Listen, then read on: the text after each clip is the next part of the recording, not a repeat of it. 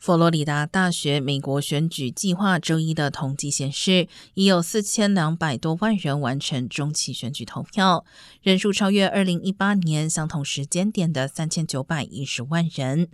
尽管疫情让邮寄投票变得普及，但共和党籍议员也已经在几个选情可能陷入焦灼的州，对提前投票提出技术性异议。例如，在宾州，州最高法院裁定，如果信封上没有写明日期，则不能计入有效票。威斯康星州则规定，不在籍投票必须在见证人面前密封信封，但如果见证人地址不完整，选票可被视为无效票。